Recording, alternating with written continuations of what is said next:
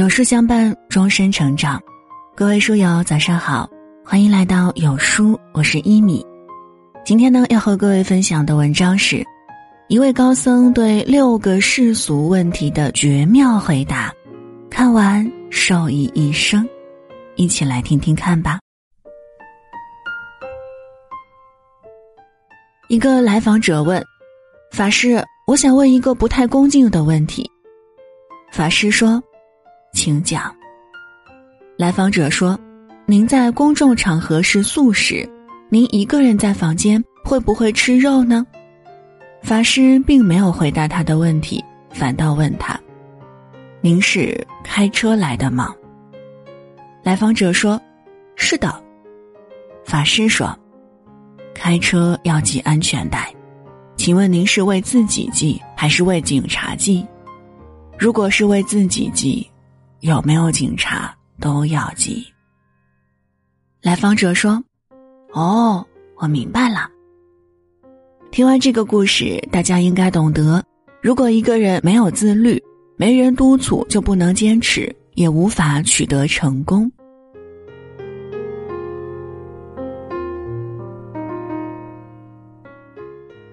观众问：“请问法师，我的小孩不听话，不爱学习，怎么办？”法师说：“您影印过文件吗？”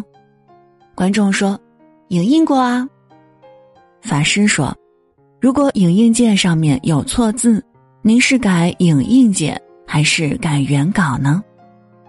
场内立刻响起雷鸣掌声，后有人答道：“改原稿。”法师说：“应该原稿和影印件同时改才是最好。”父母是原稿，家庭是影印机，孩子是影印件，孩子是父母的未来，父母更是孩子的未来。父母是孩子最好的老师，如果父母不优秀，如何给孩子优秀的教育呢？如何要求孩子优秀？不如提升自己，同时也让孩子更优秀。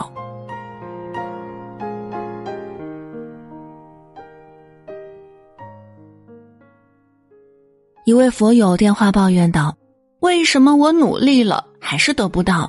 念经行善了，命运却不变？”法师说：“我给你寄五百块钱，好不好？”佛友说：“师傅，你的钱我不敢要呢。”法师说：“我是要你帮我办一件事儿。”佛友说：“师傅，你说办什么，我绝对帮你办好。”法师说。帮我买一辆汽车，佛友惊讶的说：“师傅，五百块怎么能买到汽车呢？”法师说：“你知道五百块买不到汽车？世上有太多的人都在绞尽脑汁，只想付出一点点就得到很多，而这显然是不太可能的。”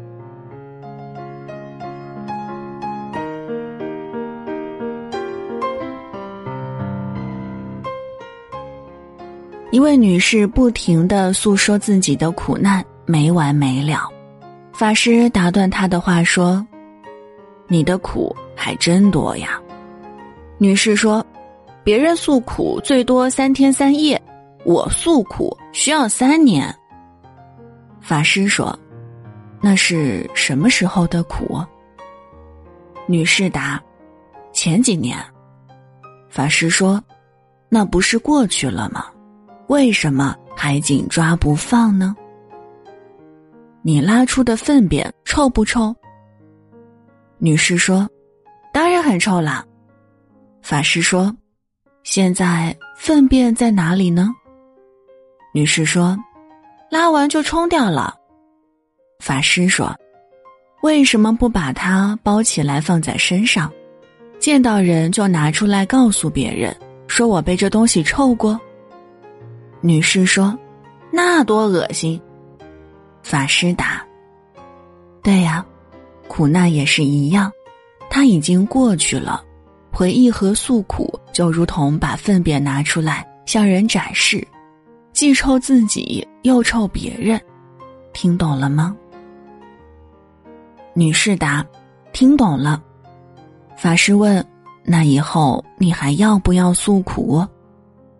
女士说：“不要了。”法师说：“记住，越诉苦越苦，越抱怨越怨。”女士回：“嗯。”这其实啊，就是心理调节了。你苦难的事儿已经过去，如果依然是以前的自己，那只会依旧苦难。状态决定你的成就。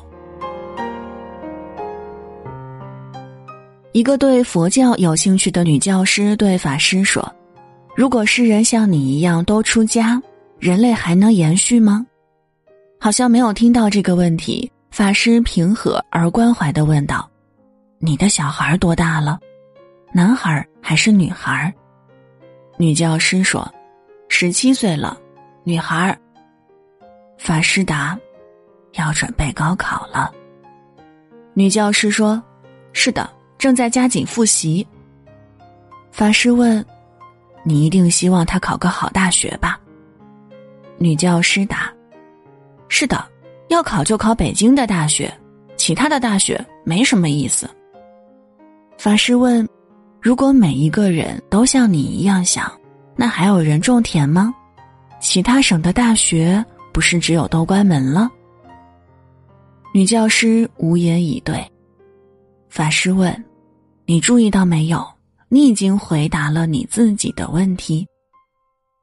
女教师愕然沉默，就像不会出现所有人都考上北大一样，也不会出现所有人都出家的情况。人类总能延续，别的学校也能生存。学佛的是少数，就像考北大的是少数，不会有这种所有人都的问题。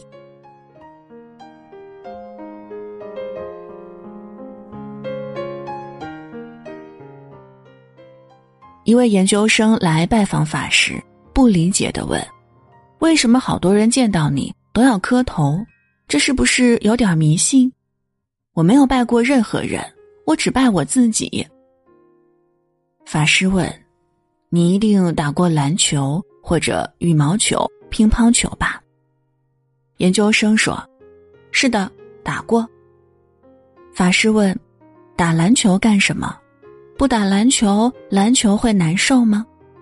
而且那么多人打一个球，是为了快点把篮球打烂吗？研究生答：不是，是为了锻炼身体和娱乐。法师说：不用篮球也可以像打篮球一样运动嘛。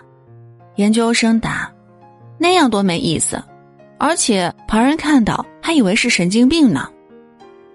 法师说。说得好，篮球只是一个道具，一个锻炼和娱乐的道具。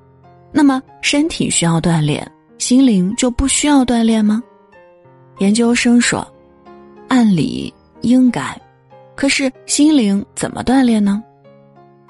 法师说，人在崇拜的时候五体投地，表现出谦卑、服从、忏悔、求助、感恩和接受。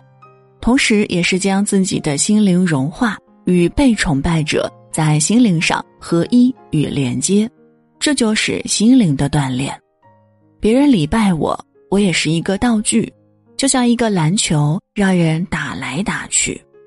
只不过我不是真的篮球，是一个心灵篮球。同样，拜祖宗是为了培养自己的孝心，用心灵承接祖宗累积的能量。拜土地是为了感恩、珍惜土地。我们生长在大地，大地给我们很多的食物和物品，而我们回馈的都是垃圾。中国人拜的学问深了，里面有大智慧、妙作用。